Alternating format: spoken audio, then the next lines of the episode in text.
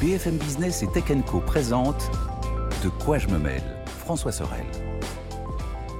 Bonjour à toutes et à tous, bon week-end bien sûr, le plus important, bonnes vacances aussi si vous êtes en train d'en profiter. On est là, fidèle au poste, votre rendez-vous euh, dédié à la tech du week-end, à la fois sur BFM Business, euh, vous le savez, le samedi et le dimanche matin, euh, à la radio, à la télé, et puis aussi sur la chaîne YouTube. On est présent aussi sur la plateforme RMC BFM Play. Je suis ravi de vous retrouver avec au sommaire pour ce De quoi je me mail tout à l'heure, le Labo Fnac, le retour avec Lionel Costa qui nous conseillera pour bien choisir votre PC si vous avez un petit budget. Qu'est-ce qu'on peut avoir comme PC aujourd'hui pour 500 euros, eh bien on peut avoir des trucs sympas. Et alors si vous avez 600 ou 700 euros, là c'est le paradis. On fera le point justement puisque vous le savez, le Labo Fnac euh, teste à peu près tous ses produits. Je vous rappelle le hashtag DQJMM si vous voulez nous euh, suivre et réagir sur Twitter. Merci d'être là et bienvenue à vous toutes et à vous tous.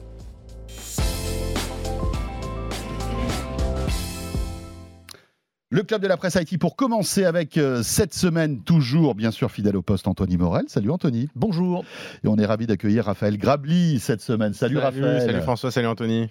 On est ravi, Raphaël, de t'avoir parce qu'on va pouvoir parler un peu d'IA avec toi, euh, de réseaux sociaux, euh, d'iPhone aussi, hmm. puisqu'il y a une histoire incroyable d'un iPhone qui, première génération qui s'est vendu.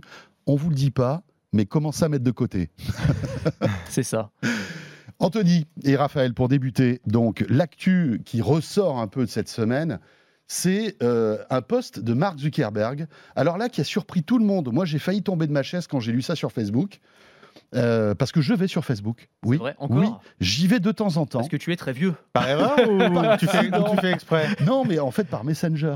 Ah oui. Ah ouais, parce que j'ai encore des potes et de la famille qui envoient des trucs sur Messenger. On, rigole, mais euh, beaucoup, beaucoup de gens vont beaucoup sur Facebook. Bien oui, bien sûr, bien sûr. Beaucoup de monde. Et je sais pas comment je suis tombé sur ce poste. Et euh, mais te justifie pas d'aller sur Facebook, c'est pas grave. J'ai été surpris, voilà, parce que euh, Mark Zuckerberg m'a parlé à moi. Hein, mmh. j'ai l'impression pour me dire que quelques-uns des services de métal est devenir payant. Alors je l'ai mal pris, hein, je vous le dis tout de suite. Tu m'étonnes. T'as cru que c'était une arnaque parce que c'est un peu la fake news traditionnelle. tu sais, attention, Facebook Facebook va devenir payant, sauf si tu écris sur ce mur. Je, me suis dit, c'est un Marco Zuckerberg, ou euh, tu vois, enfin, c'est pas le bon, quoi. Mais oui, c'était le bon. C'était le vrai, hein. on a vérifié, c'était le vrai. Et euh, je pense qu'il est un peu trop sur Twitter, il écoute un peu trop Elon Musk. mais bon, on va en parler. Euh, qu'est-ce que vous en pensez de cette histoire? On plaisante là-dessus, mais c'est quand même un tournant dans les réseaux sociaux. On, est un peu tous tombés de notre chaise, hein, je pense, parce que c'est une sorte d'ironie de l'histoire, parce qu'effectivement, il y avait ces fausses chaînes qui circulaient historiquement, et c'était même écrit sur la page d'accueil de Facebook It's free and it always will be. C'était leur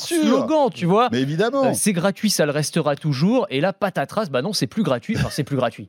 C'est quand même gratuit pour ceux qui veulent, mais il y aura quand même une option payante exactement comme sur Twitter. Donc les détails, c'est 12 dollars. Je ne sais pas s'il a donné le prix euh, pour, en Europe. Oui, oui, oui. Ah non, en Europe, non. Pour non, c'est que, que, Australie, Nouvelle-Zélande. Alors il fait comme Musk, hein, c'est selon qu'on s'abonne par iOS ou euh, directement sur le site. Mais en gros, c'est l'équivalent d'une 12-13 euh, dollars. C'est ça, exactement. Donc 12 dollars pour avoir une petite coche, là encore, pour voilà, avoir un statut spécial d'utilisateur de, de, authentique certifié. Et c'est ce que dit Mark Zuckerberg aussi. Et c'est là pour moi que, que, que repose toute la la question et tout le problème euh, de ce, de ce mode payant, euh, c'est aussi pour avoir plus de visibilité mmh. sur les réseaux sociaux, c'est-à-dire pour être mis en avant par l'algorithme dans Facebook et sur Instagram. Donc on imagine pour les influenceurs par exemple, ça peut être extrêmement intéressant. Et de la même manière que chez Twitter, ça va poser évidemment la question de est-ce qu'on va entrer dans un web à deux vitesses, c'est-à-dire le web des, des pauvres, descendants, et puis le web de ceux qui ont les moyens ou qui veulent se payer un abonnement et qui vont être mis en avant, ce qui rompt quand même l'égalité de fait qui existait jusque-là. Je veux dire, quand on s'inscrivait, bah, c'était juste la qualité de tes posts, leur viralité éventuelle qui faisait que tu allais être mis en avant par la ça, ça, on ne sait pas trop finalement. On sait pas trop, mais enfin Parce que c'est les algorithmes hein, qui décidaient. Hein. Mais là, on sait quand même que ah si tu payes. Tout, le monde partait sur une même base. Au voilà, moins. Après, le critère de choix, on ne le connaît pas, mais au moins, on, était tous égaux. On sait devant... pas qui, touillait dans la marmite, quoi. c'est vrai, c'est vrai, vrai, Mais là, si tu veux, pour moi, c'est l'équivalent dans le jeu vidéo du pay to win, tu sais, qui est très très critiqué. Bah c'est le modèle freemium. C'est vraiment modèle freemium. C'est voilà, euh, j'ai un peu d'argent, donc je vais acheter le super bouclier, la super armure et la super épée, et je vais exploser tous mes adversaires euh, par rapport à celui qui n'aura pas payé. Là, c'est un petit peu pareil. Je trouve ça dommage euh, dans un domaine où normalement c'est voilà un domaine de la liberté d'expression et où chacun normalement devrait combattre à armes égales, si l'on peut dire. Ça te choque ça, le fait que en payant, euh, tu sois plus visible sur un réseau social? Alors, c'est ce que c'est ce qu'a promis aussi Elon Musk, plus ou moins. Oui, c'est la, même chose. la même chose. Twitter Blue, euh, tu as la, la, carte Platinium euh, et tu tu passes, wouh, tu fais pas la queue quoi. C'est ça. Bah, moi, venant d'Elon Musk ou de Mark Zuckerberg, il y a rien qui me choque. Non, mais c'est vrai, avec ces deux personnages, il faut s'attendre à tout dans des styles très différents, mais il faut s'attendre à tout. Après, moi, je pense qu'ils sont partis d'un constat très simple. C'est, on est euh, Twitter, on est Facebook, on repose sur des annonceurs. On a atteint un maximum, ou alors on n'arrive pas à être rentable chez Twitter, chez Facebook, on n'arrive plus à faire grossir le chiffre d'affaires. Qu'est-ce qu'on fait? On manque d'annonceurs. Qu'est-ce qu'on fait? Ben, On va transformer nos utilisateurs en annonceurs, puisque acheter de la visibilité, ça s'appelle de la publicité. Donc, c'est-à-dire que tout simplement, on devient à la fois utilisateur et à la fois annonceur de Facebook. Donc ça, c'est intéressant. Après, il y a des tas de problèmes qui se posent. C'est quand on achète de la visibilité, eh ben, le problème, c'est qui on est. On a vu très, très rapidement que sur Twitter notamment, et c'est ce qui risque de se passer sur Facebook, que parmi ceux qui achetaient des certifications et donc ceux qui achetaient de la visibilité sur Twitter, il y avait qui? Bah, Il y avait par exemple des talibans, il y avait euh, par exemple euh, des comptes de fausses informations euh, pro-russes. Et donc ça, évidemment, on offre de la, publicité, de la publicité à tout le monde. Et il y a autre chose moi, que je note, c'est que dans aucun de ces forfaits, on a une option pour enlever la pub. Alors c'est la moitié sur Twitter et encore c'est même pas encore actif. C'est-à-dire que même si on paye, on a la pub. Ça on n'y touche pas. Donc c'est-à-dire que pour Facebook et Twitter c'est du revenu additionnel. C'est pour ça que je disais avant on disait c'est si c'est gratuit c'est que vous êtes le produit. et là j'ai envie de dire c'est payant mais en fait vous êtes quand même le produit aussi. C'est-à-dire que en aucun cas on vous met tout hein, c'est pour moi. Euh. Exactement. Alors après euh, ça peut rapporter gros parce que euh, Facebook c'est 3 milliards d'utilisateurs. Donc si c'est allez 10 dollars, tu en as 2% qui qui optent pour euh, pour ce forfait. Euh, ça fait, j'ai calculé, euh, par an, ça fait à peu près 7 milliards de chiffre d'affaires sur un chiffre d'affaires de 110 milliards, si je dis pas, de bêtises. Ça finance le métavers. exactement, ça, finance, le métavers. les lunettes qui sont pas prêtes. enfin, ça, on va dire que ça rembourse les conneries qui ont été faites autour du métavers, surtout. Ça renfloue un peu les caisses du métavers. Mais donc, c'est pas anodin. Et là, je parle de 2%. Peut-être que les objectifs sont peut-être de 5%. Mais enfin, ça peut être important comme Est-ce que tu penses, est-ce que vous pensez que 2% des abonnés de Facebook sont prêts à donner 12 dollars. Moi, j'y crois pas une seconde. C'est pas déconnant. Sur les modèles freemium de jeux vidéo, on table autour de entre 3 et 5% en général. Après, voilà, faut voir, de, faut voir ce que oui, mais, propose en ouais, mais tu vois, un jeu c'est différent. C'est beaucoup plus impliquant. Je veux dire, oui, non, mais c'est Il y a des jeux qui sont tellement addictifs que tu que tu, es obligé de payer si tu veux progresser, etc., etc. Je pense que Là, Facebook, tu peux t'en servir de manière totalement euh, habituelle en fait, sans il faut, payer. Il faut voir aussi pour qu'on paye. Euh, dans un jeu vidéo, tu payes pour avoir des fonctions, faire des choses dont vraiment tu vas profiter en termes de loisirs. Là, tu payes pourquoi Tu payes pour avoir quoi? Une certification, un badge bleu. Ah, la visibilité, si, c'est pas mal quand même. Et la hein, visibilité, mais ah, attends. il y, a plein de gens qui vont sur les réseaux sociaux pour la visibilité purement. Mais hein, la plupart non. Ça fait il y a beaucoup de gens. Facebook, je suis désolé, non.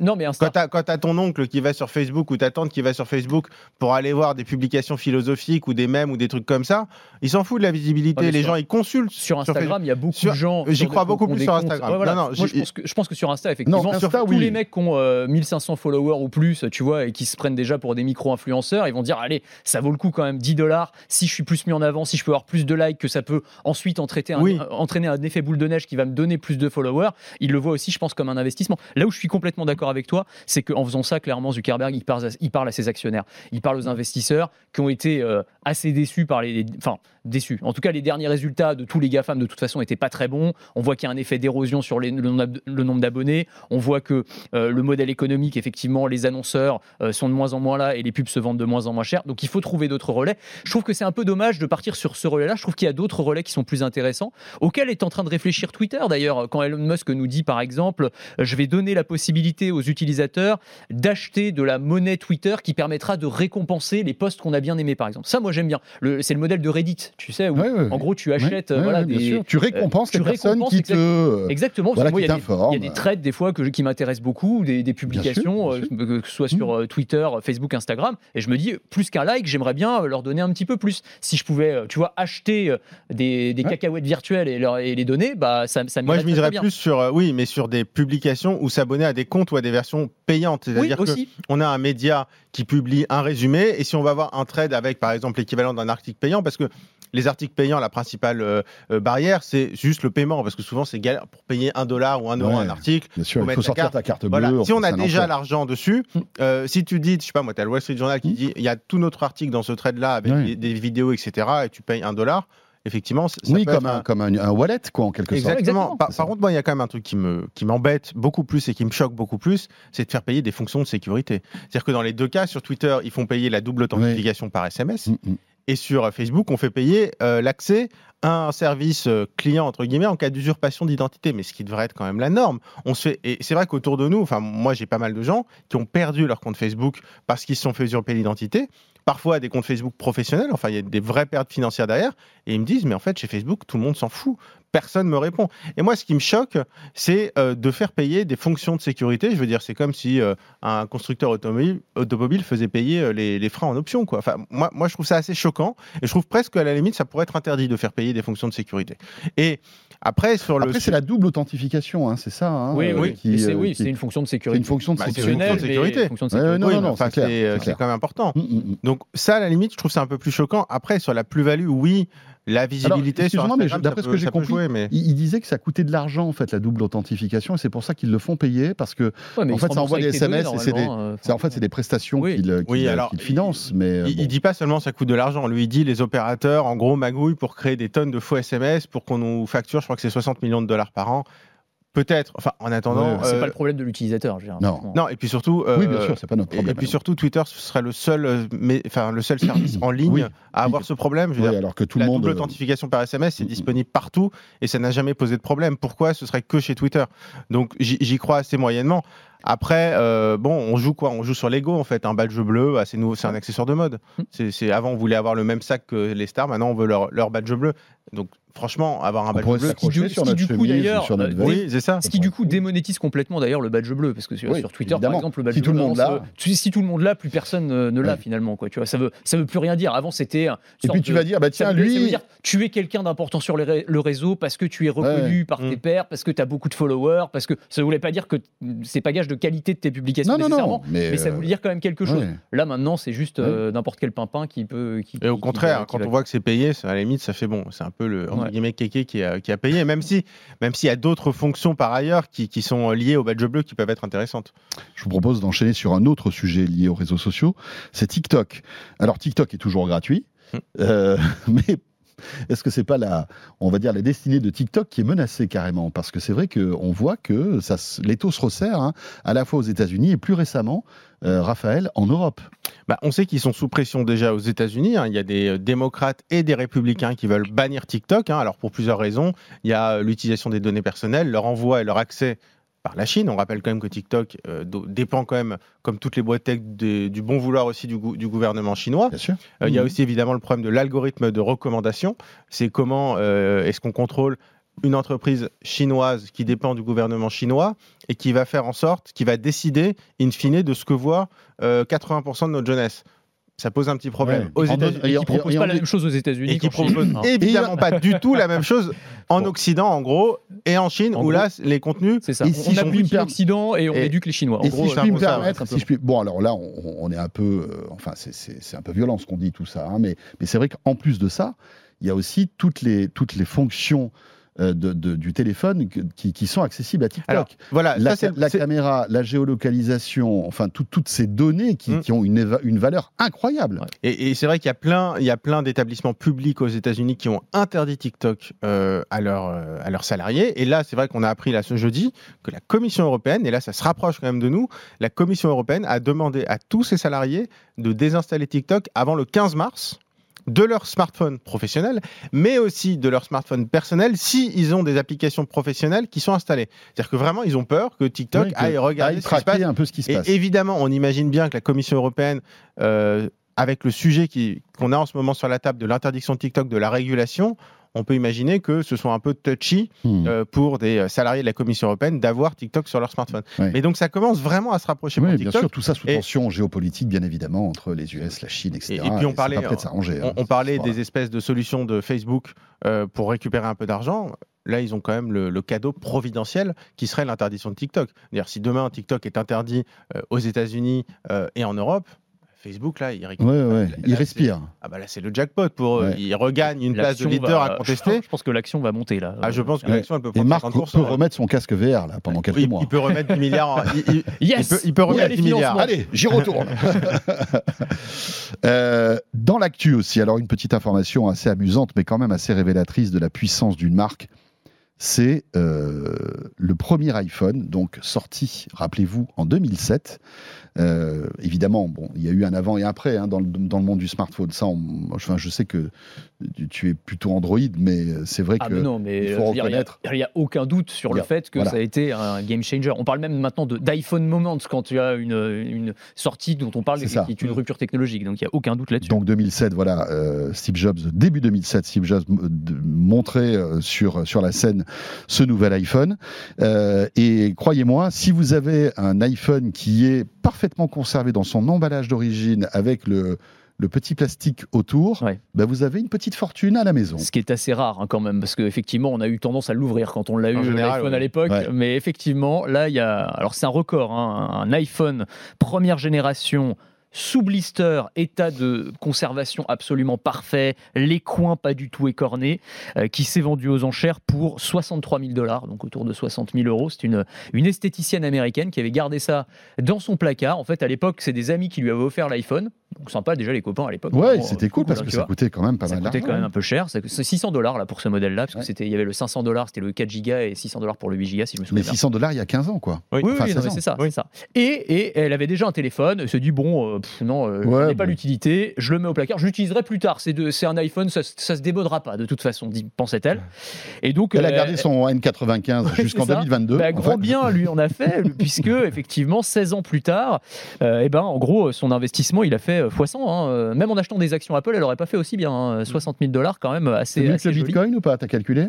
Ah c'est une bonne question. Ah je Ah, pense si elle avait que acheté le- des bitcoins, bon, Non, en 2007, il n'y en avait pas. mais- Ouais, en- Ouais. si elle avait acheté du Bitcoin en 2011. 2009 ou en 2011, euh, Oui. elle, elle serait plus riche quand Elle même. serait plus riche Elle serait plus riche quand même. Ouais. Bon, Enfin, c'est un très bon investissement quand même. Ouais. Et, et ça montre bien, alors au-delà du côté euh, anecdotique de la, de la chose, parce qu'évidemment, euh, la personne qui l'a acheté, euh, qui est un investisseur, collectionneur, on sait pas trop, il l'a pas acheté pour l'utiliser, hein, il va le garder sous blister aussi, euh, puisque euh, de toute façon, un iPhone aujourd'hui, euh, c'est même inutilisable. Je veux dire, c'est- il n'y a même pas de 3G. Vous vous souvenez, hein, le premier oui. iPhone, c'est tout petit écran, Il a n'y a, même pas d'application. pas d'application, pas de a 15 GPS. ans, peut-être que la batterie n'est plus bonne. Enfin, je- Oui, voilà. Ouais, c'est- une pièce de musée. C'est une pièce, exactement, c'est une pièce de, de, de- de de musée. déco. Mais c'est intéressant, j'ai regardé un petit peu du coup. Euh, les, les pièces de collection qui se vendaient un petit peu dans les, dans, dans les objets technologiques. Et c'est vrai qu'Apple se, se, tarle- se taille la part du lion parce que la marque a une aura toujours très particulière. Donc il y avait aussi un iPod première génération sous blister qui avait été vendu quelques mois plus tôt pour euh, plus de 20 000 euros. Euh, le jackpot, c'est vraiment, mais alors là c'est plus ancien, c'est les Mac, euh, les, les Apple One, Mm. hein, les premiers Apple euh, 1976 qui étaient fabriqués à la main, euh, roulés sous les aisselles par Steve Jobs et Steve Wozniak à l'époque.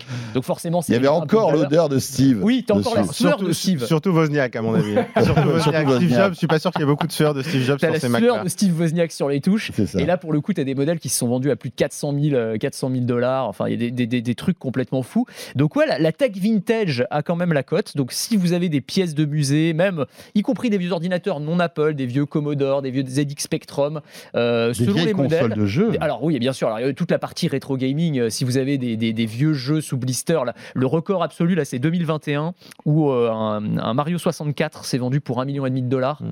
Euh, pareil, un sous blister, état de conservation parfait. Il doit y en avoir une poignée euh, dans Donc, le monde. là, on- là, on parle même pas de la console, c'est le jeu. Ah non, le jeu euh, Ninten- euh, sur Nintendo cartouche. 64, Mario 64, qui est un des jeux les plus vendus en plus. Donc c'est un jeu très commun en fait hein, sur Ouais. euh, Nintendo Mais 64 là, il était dans un état. dans un euh, état absolument pristine, comme disent les Américains, parce que tu sais que maintenant, tu as, as des entreprises qui notent l'état de conservation d'un jeu, donc qui te, voilà, qui te Ouais. c'est une note sur 10, et plus tu t'approches de 10, plus ton jeu vaut cher. Mais parfois, entre un un écart de 0,1 point, tu vas avoir des, des différences de prix qui sont absolument dingues. Comme les diamants, en fait. Comme les, exactement, comme pour les diamants, Non, mais c'est exponentiel. Ouais, exactement. C'est Les- exponentiel. pour les cartes Pokémon aussi, tu vois, Oui. entre une carte, Vous un imaginez le- original, euh, état parfait, tu vas, le, tu vas le vendre 3, 300 000 dollars, quelque chose comme ça. Et s'il est un peu abîmé, tu vas peut-être le vendre 3 000, tu vois. Enfin, c'est, c'est- c'est Ouais, vraiment, ça. euh, Vous des- imaginez la DHL qui emballe le- l'iPhone à 63 000 dollars Mais attends, mais moi j'ai vu, attends, j'ai vu Alors, une image. va- Il, y a, il y a deux ou trois semaines là, il y avait une image incroyable. On va prendre un container, Ah. on va mettre de la mousse tout autour et au milieu, on va mettre l'iPhone. Ouais, mais tu sais que justement, ils sont. Alors, je sais pas, c'était c'était pas DHL, c'était les douanes américaines. Euh, un mec qui avait commandé un jeu, c'était un Pokémon, je sais plus quelle édition, mais pareil, hein, une des premières éditions, mint, absolument parfait et tout.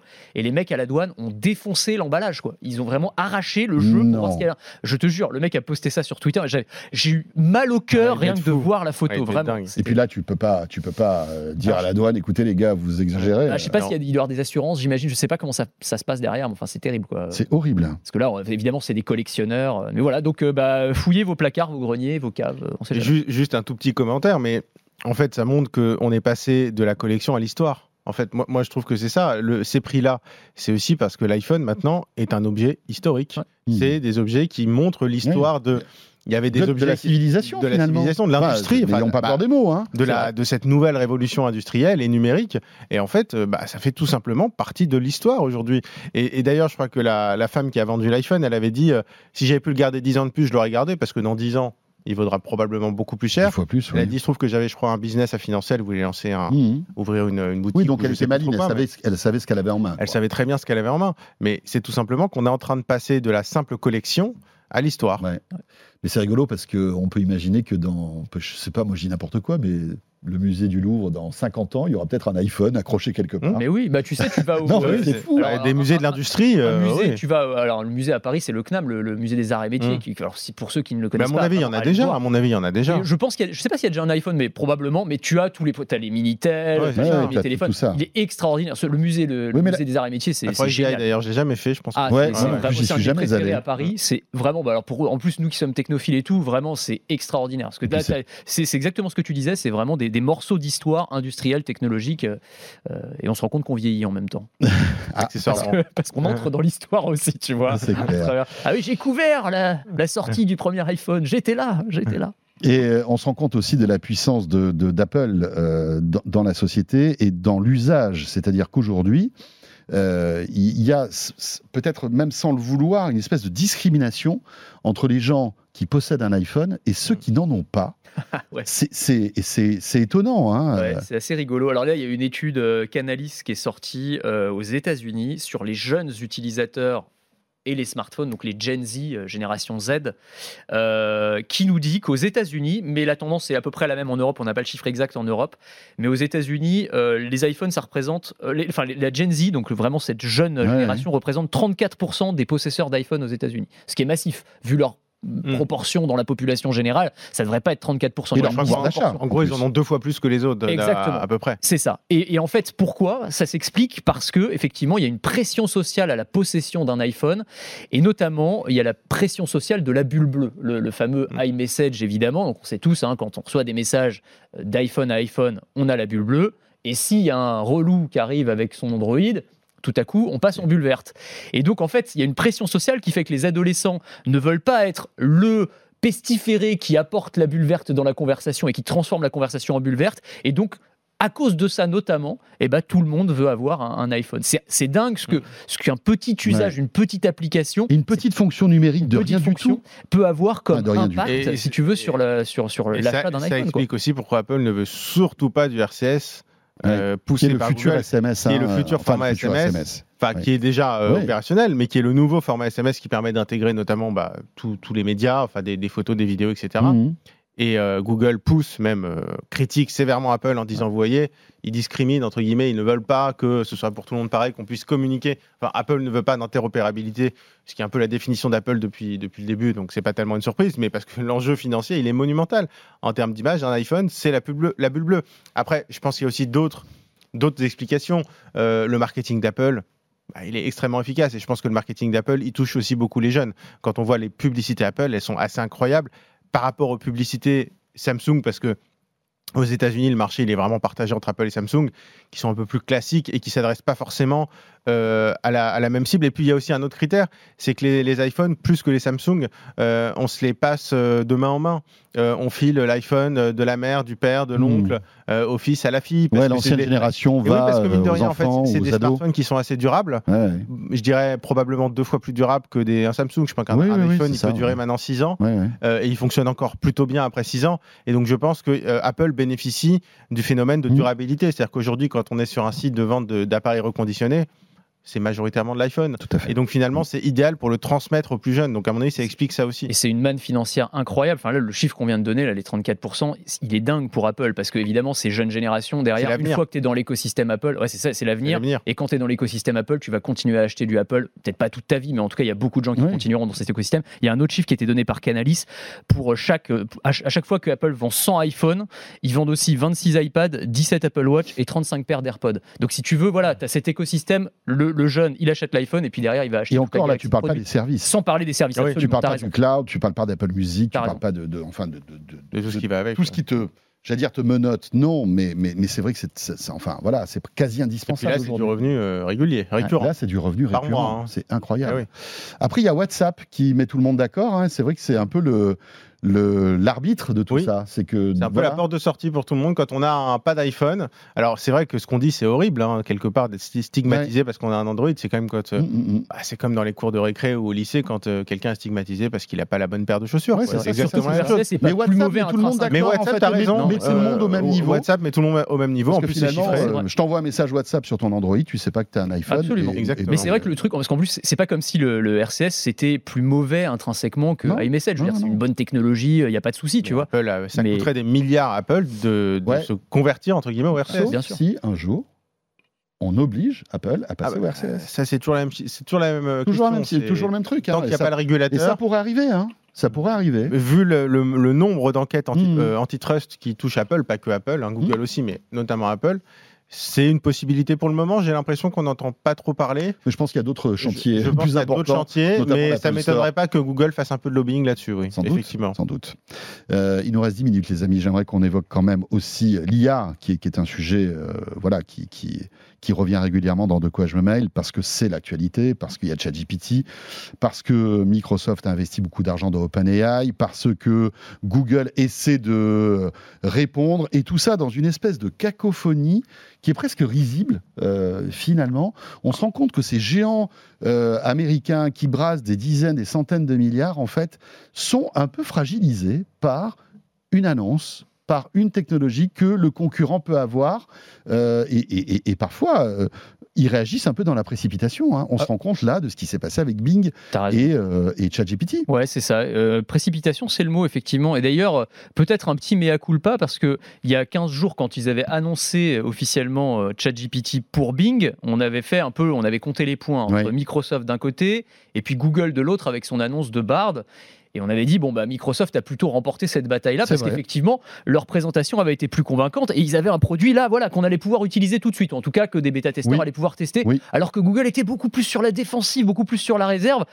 Et force est de constater que peut-être que Google, dans sa prudence, avait raison. Parce Ouais. que là, Microsoft, ce qu'il nous montre depuis 15 jours, waouh, c'est quand même euh, un outil technologique euh, qui part complètement en sucette. Quoi. On en a un peu parlé la semaine dernière de ce, de ce Oui, oui. qui pétait les plombs, qui Qui a commençait à devenir des utilisateurs. c'est ça, mais alors qu'il devenait agressif. Mais là, effectivement, enfin, c'est devenu. Là, enfin, tous les jours, t'envoies sur Twitter. Là, j'en ai, j'en ai impri- imprimé un. J'imprime encore comme un, comme un vieux. Juste avant de venir, mais c'était juste pour pouvoir l'avoir euh, à l'antenne parce que ça m'a fait marrer. Et encore, c'est pas comme Nicolas Lelouch qui a son petit calepin où il prend ses notes. Ah hein. oui, non, mais moi aussi. Mais moi, je suis à l'ancienne. Moi, je suis très old school. Euh, c'est euh, donc ChatGPT qui a, On qui a- embrasse Nicolas d'ailleurs. mais oui, qui, qui a insulté, donc qui a, qui a- qui a traité d'Hitler, un journaliste tech, qui lui parlait, euh, je sais pas s'il lui parlait mal, en tout cas, il a commencé à avoir une Je crois qu'il discussion le avec. contredisait aussi. Oui, il le parce qu'en fait, contredisait. il racontait des conneries. Voilà. Mais sur des trucs euh, concrets, style euh, quel score euh, pour un match de foot ou qu'est-ce que- quand est-ce qu'est sorti Avatar C'est ça, des, des trucs, euh, voilà, enfin bon, des trucs très concrets. Et- Ouais. Et, en fait, euh, l'IA a commencé à, à- à- à comparer cette, ce journaliste donc à Hitler en lui disant qu'il avait une sale tête et des mauvaises dents. Ça me fait alors, marrer. C'est quand même Mais il avait incroyable. accès à la webcam ou même pas quand même Mais je crois pas en plus, c'est ça le truc, c'est que c'est vraiment complètement gratuit. Tu Il veux. est, il est allé farfouiller dans ses ça. données dentaires. Ouais. Et non, ça. mais c'est hallucinant. Et tu en as un autre euh, qui s'est fait menacer carrément. Mais quand je dis menacer, c'est que l'IA lui a dit tu sais, tu sais pas de ce dont je suis capable, euh, je peux détruire ta réputation en ligne. Enfin, c'est l'IA qui parle vrai. comme ça au, Incroyable. au- au mec qui, euh, qui a l'outrecuidance Ça de le contredire. flipper. Tu vois Ouais, c'est un peu flippant. Alors, Ouais. encore une fois, hein, on rappelle, ça veut pas dire que l'IA est en train de devenir consciente, c'est Non, juste non, que non, non, non, elle c'est- s'inspire de C'est modèles. ce qu'on appelle les hallucinations de, de ChatGPT. Exactement, c'est ça, euh, c'est ça. Donc à partir de modèles, parce que voilà, les gens euh, sont un peu aussi euh, Ouais. violents sur Internet, etc. Donc elle s'inspire de ce que disent les gens, et donc elle leur répond un peu de la, de la même manière. Mais waouh, c'est, c'est- ça devient. Tu te demandes comment Microsoft n'a pas trouvé le verrou. Donc là, ils ont annoncé qu'ils allaient euh, limiter le nombre de requêtes qu'on peut faire par jour et par boucle de conversation, parce qu'apparemment Mhm. c'est à partir d'un certain nombre de discussions que l'IA commence à péter un peu les plombs. Mhm. On verra si ça suffit. Mais enfin, tu te dis, ils auraient quand même pu Toutes les tester cinq ça questions, avant. Boit un verre. c'est un peu ça. C'est toute la bouteille, mais avec, l'IA. Bon voilà, euh, l'IA qui a été, euh, qui, qui est, c'est, c'est rigolo parce que quand on, on- on regarde un petit peu dans, dans le rétroviseur, on se rend compte que le fail de 2022 c'était le métavers. Est-ce que le fail de 2023 ce serait pas l'IA Alors oui, Finalement. simplement, moi je me demande si c'est C'est le un peu buzz. tôt, hein, ce que je dis. Ouais, Bah, voilà, c'est un peu le buzzword de, de 2023, euh, l'IA, et je me demande si ça va pas euh, être écarté assez rapidement finalement. Euh, mais en fait, on se rend compte aussi que euh, Même si je c'était trouve un que peu pré- beaucoup plus prometteur que le métavers. Ah oui, non. Oui, non, mais ça c'est clair. Non, non, mais c'est clair. Mais vraiment, je parle de l'IA conversationnelle façon de chatbot. En fait, on se rend compte que on retombe dans les mêmes travers que ce qu'on avait vu quand Microsoft avait déjà lancé une IA qui avait été euh, très rapidement aussi, qui avait tenu des propos d'ailleurs euh, nazis, euh, que l'IA de Facebook qui avait pété les plombs il n'y a pas si longtemps que ça. Et en fait, on se rend compte finalement qu'il n'y a pas eu encore ce gap qui fait que l'IA est enfin fiable. Et à mon avis, Google qui s'est dit merde, euh, il y a Microsoft qui lance une IA, on va faire une conférence IA, euh, on va sortir tout ce qu'on a en IA du placard pour essayer de promettre quelque chose et de l'intégrer au moteur de recherche. À mon avis, ils sont en train de dire oulala, on va attendre un peu, on va le laisser tester euh, pendant un petit moment et peut-être qu'on l'oubliera aussi parce que je suis pas sûr qu'en l'état actuel des choses, euh, ce soit suffisamment sécurisé pour Google parce que mettre de l'IA sur Bing, bon, Oui. Il n'y a personne pas grand utilise- monde qui y va. Personne n'utilise Bon, un Bing. petit peu plus peut-être. Ah bah Moi- là, ça va attirer du monde oui, probablement. mais c'est quoi des gens qui l'ont testé. Mais J'ai téléchargé l'appli Bing Mais sur mon ça. téléphone. Oui, mais est-ce que tu l'utilises Mais, mais j'aurais jamais oui, pu mais que tu ça. Mais- mais Tu- t'as tu vu- cherches sur Google. T'as vu Oui, sont- mais Ah en fait, oui. j'ai téléchargé pour voir un peu comment ça Bah se voilà. passait AI, mais ça marche même pas parce Oui, que je suis sur une liste d'attente. Et t'as vu qu'ils oui, sont hyper malins parce qu'ils ont dit si tu veux être prioritaire, il faut que tu utilises Edge, il faut que tu télécharges l'appli Bing. Donc euh, ils ont Oui, oui, oui. ils ont mis un peu leur Microsoft, hein, ils écosystème. Ils maximum, de, Mais, c'est comme le fait de dire euh, ChatGPT était le premier service à atteindre 100 millions d'utilisateurs en 5 jours, je crois. Il a fallu En un deux an. mois, je crois. C'était en deux mois. Enfin, bah, en tout cas, c'était beaucoup, beaucoup plus rapide que tous les réseaux sociaux, d'accord, mais enfin, euh, il faut que l'usage soit répété. Euh, évidemment, si quelqu'un a essayé une fois pour rigoler mais qu'il y touche plus, ça sert à rien. Non, Et donc, il clair. faut vraiment voir ce que ça va, ce que ça va faire dans le, dans le temps. Moi, je, enfin, je, je suis pas tout à fait d'accord quand même sur le, le fait qu'on va peut-être écarter. Moi, je, je pense. Alors, sur le métavers, on pourra en rediscuter. Moi, je, je pense que là, je, moi, je pense qu'il y a une pause salutaire sur le métavers, mais que ça reviendra. Je pense pas que c'est Oui. un, un fail Mm. complet, mais on pourra en rediscuter parce que c'est un autre sujet de conversation. Et m- moi, pour le coup, l'IA, là, je pense que ça, c'est des, des erreurs de jeunesse. Je pense que ça va se corriger assez rapidement. Et pour le coup, je, je pense pas qu'on reviendra en arrière. Là, moi, je, je suis. Là, on parlait d'iPhone Mm. moment. Moi, pour moi, c'est un iPhone moment. Non, ce que s'il je veux a- dire par là, c'est même qu'on va des- peut-être ralentir sur la précipitation. Oui, oui, non, mais que c'est clair. Il y a eu une précipitation. Il n'y a pas Voilà. de doute là-dessus. euh, mais, On mais par sait contre, que ça va arriver, mais peut-être que ça, pr- ça prendra un petit peu plus de temps que prévu pour qu'on puisse utiliser ce- cet outil. Et après, euh, oui, mais si tu veux, là, au-delà du. Il y, a- il y a tellement d'usages professionnels, là, même en termes de, de productivité dans plein, plein de métiers, que pour moi, là, il y, a- Mmh. il y a un truc qui va, Non, qui va, évidemment. tout, qui va tout bouleverser. C'est sûr. Est-ce que ça va bouleverser aussi les auteurs? Bah tiens, c'est un bon exemple ça. Mais oui, bah pour le coup, euh, ça, ça, ça, ça chamboule le monde de l'édition là, parce que vous avez vu le, le truc chez Amazon là. Apparemment, il y, y a des centaines de bouquins qui sont écrits par euh, par ChatGPT. Euh, ou en gros, euh, même il y, a, il y a plein de tutos sur YouTube. Mais je vais faire l'expérience. On, va- on va le tester, puis je, je vous en apporterai un bouquin comme ça. Où en gros, bah tu demandes à ChatGPT de t'écrire une histoire, tu lui donnes deux trois éléments de scénario, un personnage. Elle t'écrit l'histoire, tu peux même la chapitrer, lui demander le nombre de pages, etc. Tu auto-édites le bouquin sur Amazon, sur la plateforme Kindle, qui te propose même d'ailleurs de l'imprimer pour toi, hein, parce que ça Mm. va jusque-là maintenant, et tu te retrouves avec un bouquin clé en main. Et donc il y a plein de gens qui ont monté un petit business comme ça. Et Après, qui, on est euh, quand même pas loin de l'arnaque, même si techniquement, non mais on n'est pas loin de l'arnaque. Je veux dire, on, on achète quelque chose qui est gratuit. Enfin, je veux dire, sinon tu vas sur ChatGPT. Donc, euh, on est, on est quand même pas loin de l'arnaque. C'est-à-dire que c'est des faux bouquins. C'est-à-dire qu'il y a une histoire, mais enfin, il n'y a pas de vrai auteur.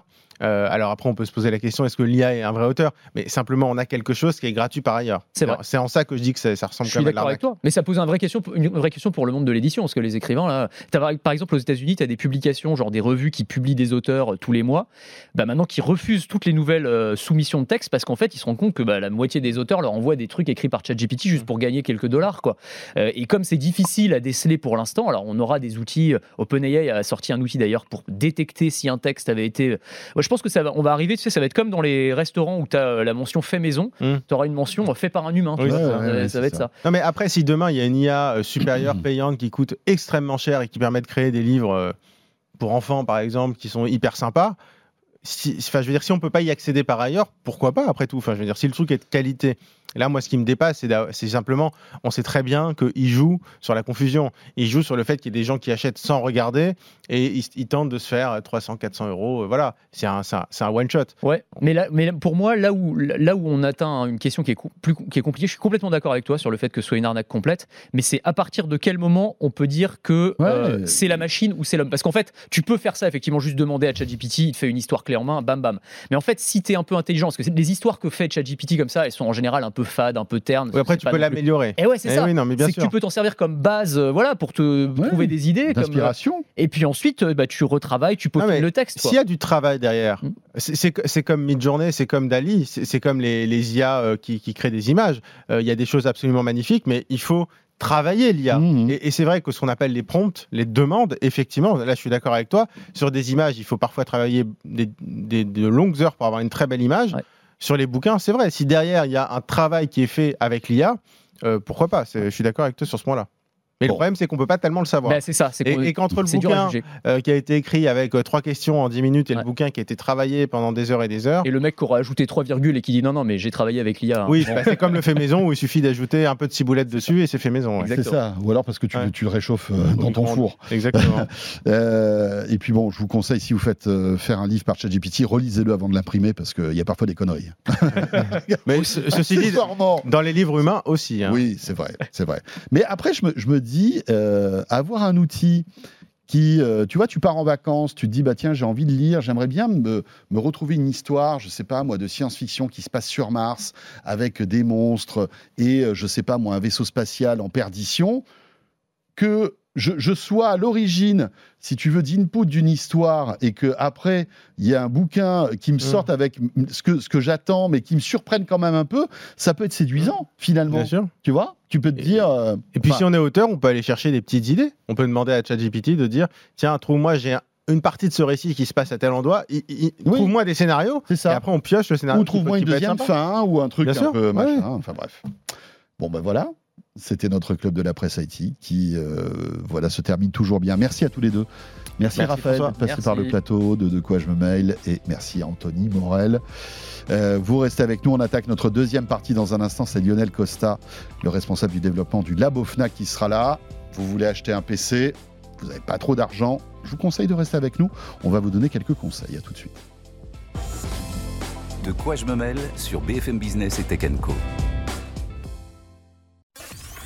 BFM Business et Tech Co présente De quoi je me mêle François Sorel. notre deuxième acte de De quoi je me mail et j'accueille maintenant avec plaisir Lionel Costa. Salut Lionel. Bonjour François. Monsieur Labofnac, le directeur du développement du Labofnac qui euh, régulièrement vient nous voir dans De quoi je me mail. Toujours un plaisir, hein, le Labofnac. Euh, voilà, un des rares labos euh, en France qui teste des centaines de produits. Euh, vous le savez, par an, on vous a déjà expliqué l'histoire. Euh, c'est pour ça qu'on trouve pertinent de recevoir Lionel de temps en temps pour évoquer là un sujet.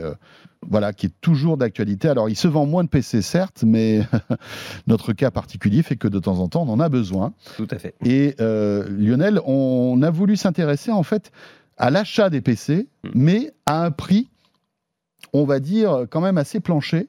Et la question qu'on se pose, c'est que est-ce qu'à partir de 500 euros, on peut s'acheter un PC Alors la réponse est oui. Premièrement, il y a l'offre commerciale. Il y a des produits, euh, on peut en trouver à 299, euh, voilà, des, des- des- produits vraiment d'entrée de gamme euh, qui fonctionnent, qui s'allument. alors ils n'ont pas tous les mêmes niveaux de Bon, performance. qui s'allume, c'est plutôt cool. Que, C'est ça. Au moins, on a le bureau, le papier peint ouais. de, de, de, de l'opéra, de, système d'exploitation. Donc il y a, il y a l'offre commerciale avec des produits à moins de 500 euros. Évidemment, on n'est pas sous Mac là. hein. Là, on est sous Ouais. Windows. D'ailleurs, euh, j'ai un collègue Ou qui m'a. C'est ça, c'est Windows ou Chromebook ou des OS alternatifs euh, très niches, mais euh, on a euh, euh, Apple, même en reconditionné, même en, en- dans des produits vraiment euh, d'entrée d'entrée de gamme, euh, il n'y a rien en dessous des 900 euros. Il y a, Oui, euh, allez, on peut trouver 800 avec une perle rare, mais c'est vraiment rare. Ouais, voilà. Donc on est là, on se focalise bien évidemment sur le budget. hein, donc on parlera pas d'Apple. hein. Euh, voilà, 500 euros, vous avez du Windows ou du Chromebook, Mm. ce qui est déjà pas mal. Hein, cela dit, Euh, Windows a fait beaucoup de progrès. Windows 11 marche très très bien. Euh, mais quels sont les critères malgré tout? Parce que voilà, on se dit, on cherche un prix, mais comme il y a pas mal Ouais. de choix malgré tout, autant prendre le meilleur rapport qualité-prix. Mais en fait, c'est ça, c'est quand tu vas en magasin et que tu arrives avec un budget euh, restreint, euh, contraint, tu dis au vendeur, bon, bah, je veux l'ordinateur le moins cher, bon, bah, c'est, qu'est-ce qu'on doit regarder? Euh, De base, c'est vrai qu'on va regarder les éléments principaux d'un ordinateur. Premièrement, le processeur, la mémoire vive, le stockage, est-ce que j'ai assez de place pour y mettre des photos, des vidéos? Mais avant tout ça, la première question la plus importante, c'est qu'est-ce qu'on va en faire de cet ordinateur-là? Si on arrive en magasin en disant, euh, je veux que ça soit euh, moins de 500 euros, mais je veux pouvoir euh, refaire le site de la NASA, je veux pouvoir envoyer euh, une Tesla sur Mars avec. Faut pas rêver. Non. Euh, je, je veux dire, un, très, un très très bon vendeur arrivera peut-être à vous convaincre, mais ça sera faux. Il ne- il ne- on ne peut pas du tout faire tout et n'importe quoi Donc avec des il faut, il, faut être, ré- il faut être réaliste, c'est-à-dire que pour 500 euros, on va avoir une, une machine qui va nous qui va nous contenter pour 98% des cas euh, au quotidien. Les 2%, les 2%, ça va être des tâches lourdes, c'est-à-dire le gaming, le, le montage vidéo, qui est très lourd, qui prend du temps. La retouche photo. mm, Voilà. exactement. Mais pour les tâches bureautiques, on va dire pour regarder des vidéos, pour Mm. euh, travailler sous Office et aller sur Internet, en fait, écouter de la musique, Oui, c'est ça. C'est-à-dire que pour 98%, comme tu disais, pour d'utilisateurs, c'est du web, c'est euh, c'est de la bureautique. Euh, et dans le web et la bureautique, c'est vrai qu'il y a un petit peu de tout. Si j'ai si j'ai euh, un fichier Excel, donc un tableur avec euh, un million de données, bah, mon temps de traitement sera évidemment plus long sur un ordinateur peu puissant par rapport à un ordinateur puissant. ça marchera, mais ça mettra, ça mettra plus de temps en C'est fait. une question de temps. Ah, Après, le temps fait que ça peut planter. Mais justement, le, le- les, les- tous les logiciels bureautiques ont évolué pour faire que ça ne plante pas. Hmm. Euh, au pire, ça dit euh, bon, je ne pourrais pas le faire, passer à autre chose. Mais euh, voilà, donc il faut juste pas espérer euh, quelque chose de, euh, de- d'extraordinaire euh, dans, ces prix-là. Mais néanmoins, on peut quand même faire des, les utilisations, les, usages les plus fréquents avec et sans être déçu. C'est-à-dire qu'on peut tout à fait euh, se retrouver avec un ordinateur qui nous satisfait complètement. Bien sûr. Et c'est la position du Labo Mm. Fnac depuis, son, son- depuis son, son début, depuis sa création. C'est vraiment d'arriver euh, à proposer aux clients non pas le, le meilleur produit euh, ever de n'importe, pour n'importe qui, non, c'est le meilleur produit pour cette personne-là et pour C'est son ça. usage. Ouais, avec la personnalisation. Euh, après, bon, on, on- on sait ce qu'on fait avec ce- cet ordi. Malgré tout, on peut choisir euh, Ouais. la taille de l'écran, Ouais. Le tactile ou pas? Quel type d'option on peut avoir toujours dans les 500 euros?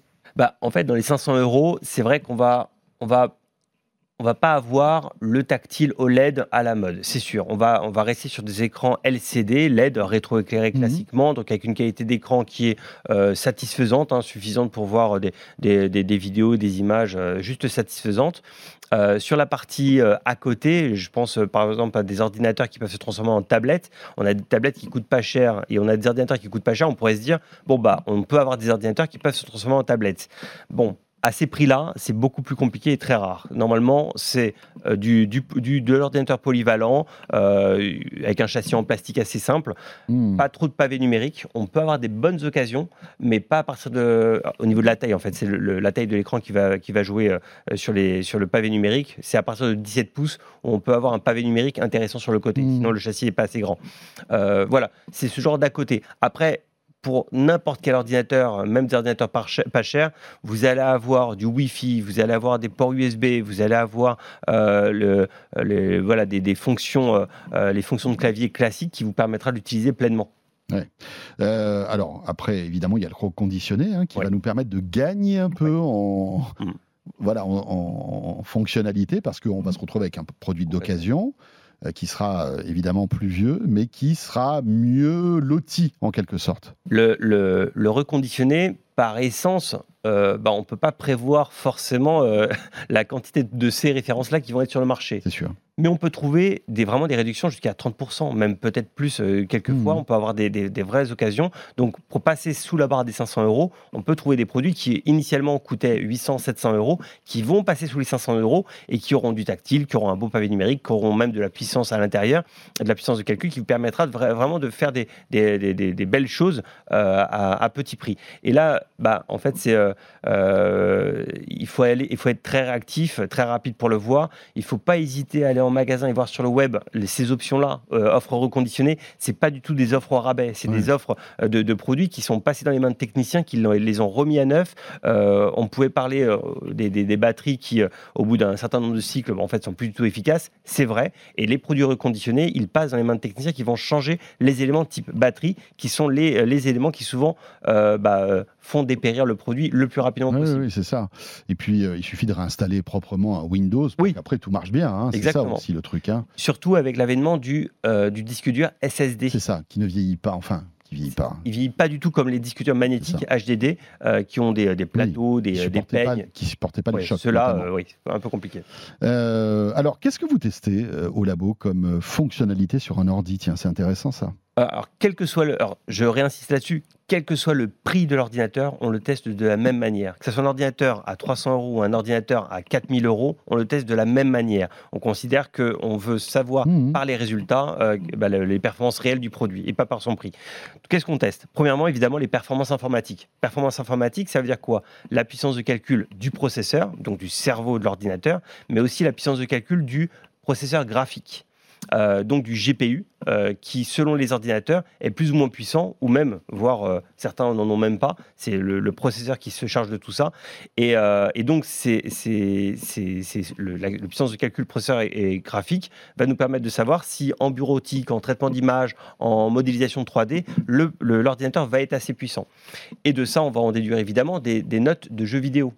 Plus, plus vous avez un processeur graphique qui est puissant et rapide, Mhm. et plus vous allez pouvoir jouer à des jeux vidéo de manière fluide et de meilleure qualité. Donc ça, c'est la partie performance euh, purement informatique. Ensuite, on a, euh, on mesure évidemment la vitesse de démarrage, ça c'est assez classique. Et sur les ordinateurs portables principalement, on va tester la qualité de l'écran. Ouais, important. Bah, la qualité de l'écran, c'est quand même le, le, le- le- le- le signal envoyé par cette, euh, cet objet-là vers ses yeux. Donc c'est comme ça qu'on le voit. Et si on a un écran qui est un petit peu euh, faiblard, bon, bah, ça, Oui, ça c'est pas bon pour les yeux, euh, c'est Ouais. pas bon pour le confort, etc. Et- exactement. Et voilà, c'est vraiment, ça fait partie de, Mhm. de la qualité du produit dans son ensemble.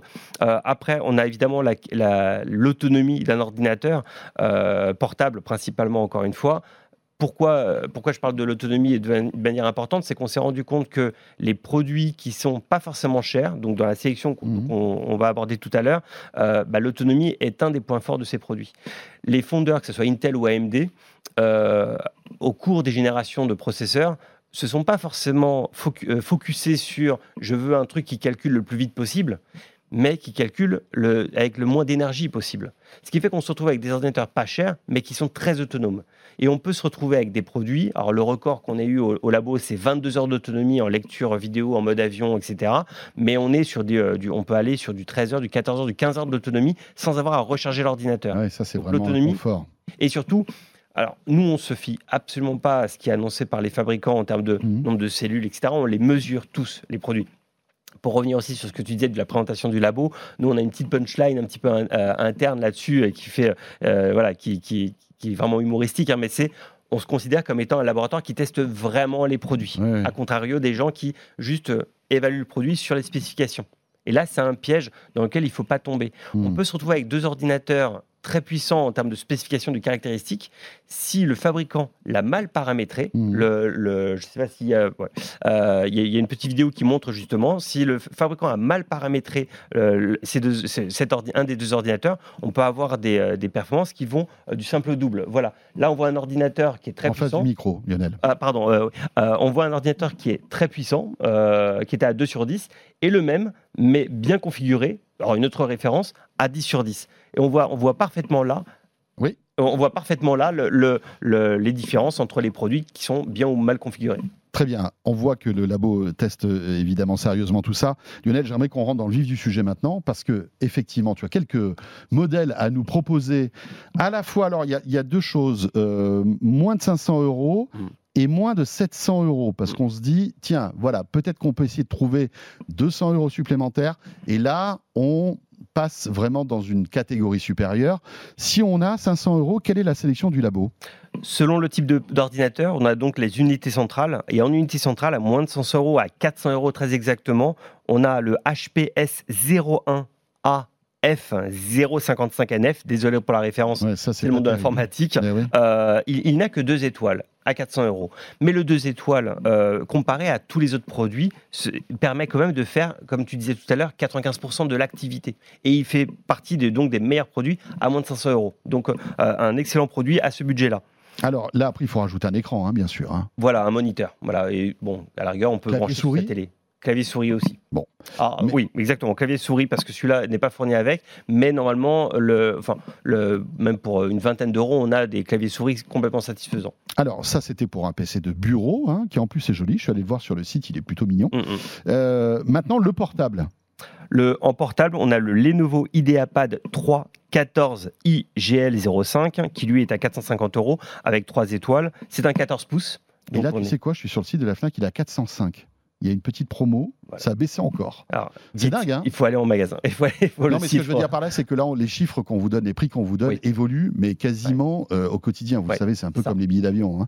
Donc là, euh, on est euh, à 405 euros finalement. Donc, c'est- intéressant. hein. Et cette sélection et cette référence bah, nous, nous amène à montrer qu'il y a des produits intéressants à ces prix-là qui peuvent vraiment plaire à- au plus grand nombre. Même avec des budgets restreints, on n'est pas condamné à se dire bon, bah, j'aurai un truc qui fonctionne pas. C'est pas vrai. Il a obtenu 3 étoiles, c'est un bon produit. C'est ça. Et donc là, il est, il est quand même assez perfectionné parce que, d'après ce que je vois, l'écran est, est enfin, euh, pliable. On, Oui. peut, on peut faire pas mal de choses avec. Euh, Alors, il n'est pas tactile, on peut pas le mettre en tablette, Oui. mais par contre, si on veut le présenter, si on le met sur une table, euh, il, a, il, a, il, a une- il a des, des petits plus qui sont, euh, qui sont vraiment à, à mettre, à mettre à son actif. Voilà. Bon, 450 euros, euh, franchement, c'est plutôt cool pour les usages, on va dire, l'immense majorité des usages qu'on a au quotidien. Euh, on monte un petit peu en Mm. gamme. On a 700 euros. Qu'est-ce qu'on peut avoir aujourd'hui? Alors, euh, je, je- je réinsiste sur la partie reconditionnée. Euh, si on augmente un petit peu, là j'ai un modèle que, que je trouve absolument fantastique, le Acer Aspire 3 A315 56 39 QA, qui est un 5 étoiles. Un 5 étoiles à 650 euros. C'est un produit reconditionné, donc on a, on a euh, un certain stock de produits euh, reconditionnés euh, de cette référence-là. Bah, c'est une occasion absolument fantastique parce que vraiment on a un très bon produit qui pourra pas forcément faire le hardcore gamer, mais qui fera du traitement d'image, de la retouche photo, du- de la modélisation 3D et quelques jeux euh, 3D euh, euh, de manière vraiment de manière vraiment confortable. Ça, c'est Et- pas mal quand même. hein. Et puis là, vous le vendez avec en plus euh, la petite housse, Oui, la souris. euh, c'est c'est cool, quoi. Enfin, franchement, euh, voilà, on est étudiant, on n'a pas beaucoup d'argent. voilà, on peut essayer de gratter la famille. Ouais. On se retrouve avec un truc sympa. Exactement. Et après, euh, une, une autre, un autre produit qu'on a, que j'ai voulu montrer aussi là, et qu'on parlait des Chromebooks tout à l'heure, Oui. euh, c'est le Lenovo IdeaPad Duet 5 CB. Alors le 13 Q7C6, c'est une, une sous-référence, mais c'est euh, c'est donc un Chromebook qui fonctionne sous Chrome OS. Alors le- les gens qui connaissent Android sont un petit peu habitués à cet écosystème-là, hein, l'écosystème Google, Euh, et c'est un produit qui permet de faire de la bureautique, du web, les mails, euh, enfin, euh, euh, et, et évidemment jouer quelques jeux parce que Chrome OS, ça, ça permet aussi de jouer à des petits jeux assez sympas, même du League of Legends, hein, Ouais. des, des jeux qui n'existaient pas avant. Il a le clavier rétractable, en fait, enfin Exactement. détachable, plus Exactement, précisément. détachable, hein. lui, il- peut se transformer en Ouais, tablette. ça c'est cool quand même. Voilà. Un bel écran en plus. Alors, c'est pas sous Windows, rappelons-le. On peut pas installer Windows hein, sur ce type de, de machine parce que c'est une autre structure euh, technique. hein. Il y a du Snapdragon à l'intérieur. Ouais. Mais bon, pour 700 euros, on peut avoir une machine sympa. Est-ce qu'on peut, et ça sera ma dernière question, Lionel, euh, envisager du gaming dans ces zones de tarifs-là oui, oui, mais c'est des, occasions qui sont quand même rares. C'est-à-dire qu'on peut se retrouver avec des ordinateurs. euh, on avait noté euh, un- une unité centrale qui est à 699 euros, hein, un HP Pavilion euh, TG01 1101 NF qui, qui a quand même une carte vidéo de 4 Go de mémoire vidéo. C'est-à-dire qu'une une Radeon, c'est pas une Nvidia RTX, mais, euh, mais qui est complètement, enfin, c'est satisfaisant. Pas forcément pour être dans les réglages ultra Oui. des derniers jeux, Mais, mais mais on en peut mode, installer des jeux et jouer. en mode euh, de très bonne qualité. Et, donc, Correctement. et là, on est à 700 euros pour une unité centrale. Donc, il faut rajouter après le moniteur ou le brancher à sa télé directement en HDMI. Mhm. Ça permet d'avoir un écran euh, énorme euh, là-dessus. Euh, pour, pour les portables, il faut voir un peu plus. Il faut un peu fouiner, tomber sur la bonne occasion, mais on peut encore trouver des choses à moins de 1000 euros. Mais euh, c'est vrai que 900 euros, c'est peut-être la limite pour les ordinateurs portables gamers euh, qui, est- qui est compliqué à franchir. Mais Ouais. on peut arriver à trouver des bonnes occasions. Et oui, parce qu'il faut un processeur plus puissant, il faut plus de mémoire vive, il faut une carte graphique et tout ça fait euh, augmenter la note. Ce qui est le- Exactement. tout à fait logique. hein. Euh, voilà pour la sélection de Lionel Costa. Voilà, j'espère qu'on vous a un petit peu défriché le terrain. hein. Euh, N'hésitez pas à fouiner, regarder. Euh, Le reconditionner est une bonne solution. Euh, encore une fois. Évidemment, chez des revendeurs sérieux. hein. Alors, il y a la Fnac, il y en a d'autres aussi, hein, mais euh, voilà, n'achetez pas euh, forcément sur le bon coin à quelqu'un que vous ne connaissez pas, parce que là, c'est risqué. hein. Euh, il faut vraiment que ce soit du reconditionné. Merci beaucoup, Lionel. Merci à toi. On te retrouve très vite, bien sûr, dans De quoi je me mêle. Rappelons que tu es le responsable du développement du labo FNAC. Et ce De quoi je me mêle est terminé. Merci de nous avoir suivis. Bon week-end à vous toutes et à vous tous. Euh, et on se retrouve très très vite avec, euh, bah tiens, euh, pour le, la semaine qui vient, un spécial Mobile World Congress. Nous serons à Barcelone, à la fois pour Tech Co, que j'ai le plaisir de vous présenter tous les soirs sur BFM Business, mais aussi avec mon camarade Jérôme Colombin pour Tech Hebdo, depuis donc le plus grand salon dédié à la téléphonie mobile à Barcelone. Portez-vous bien et à la semaine prochaine. De quoi je me mêle sur BFM Business et Tech Co.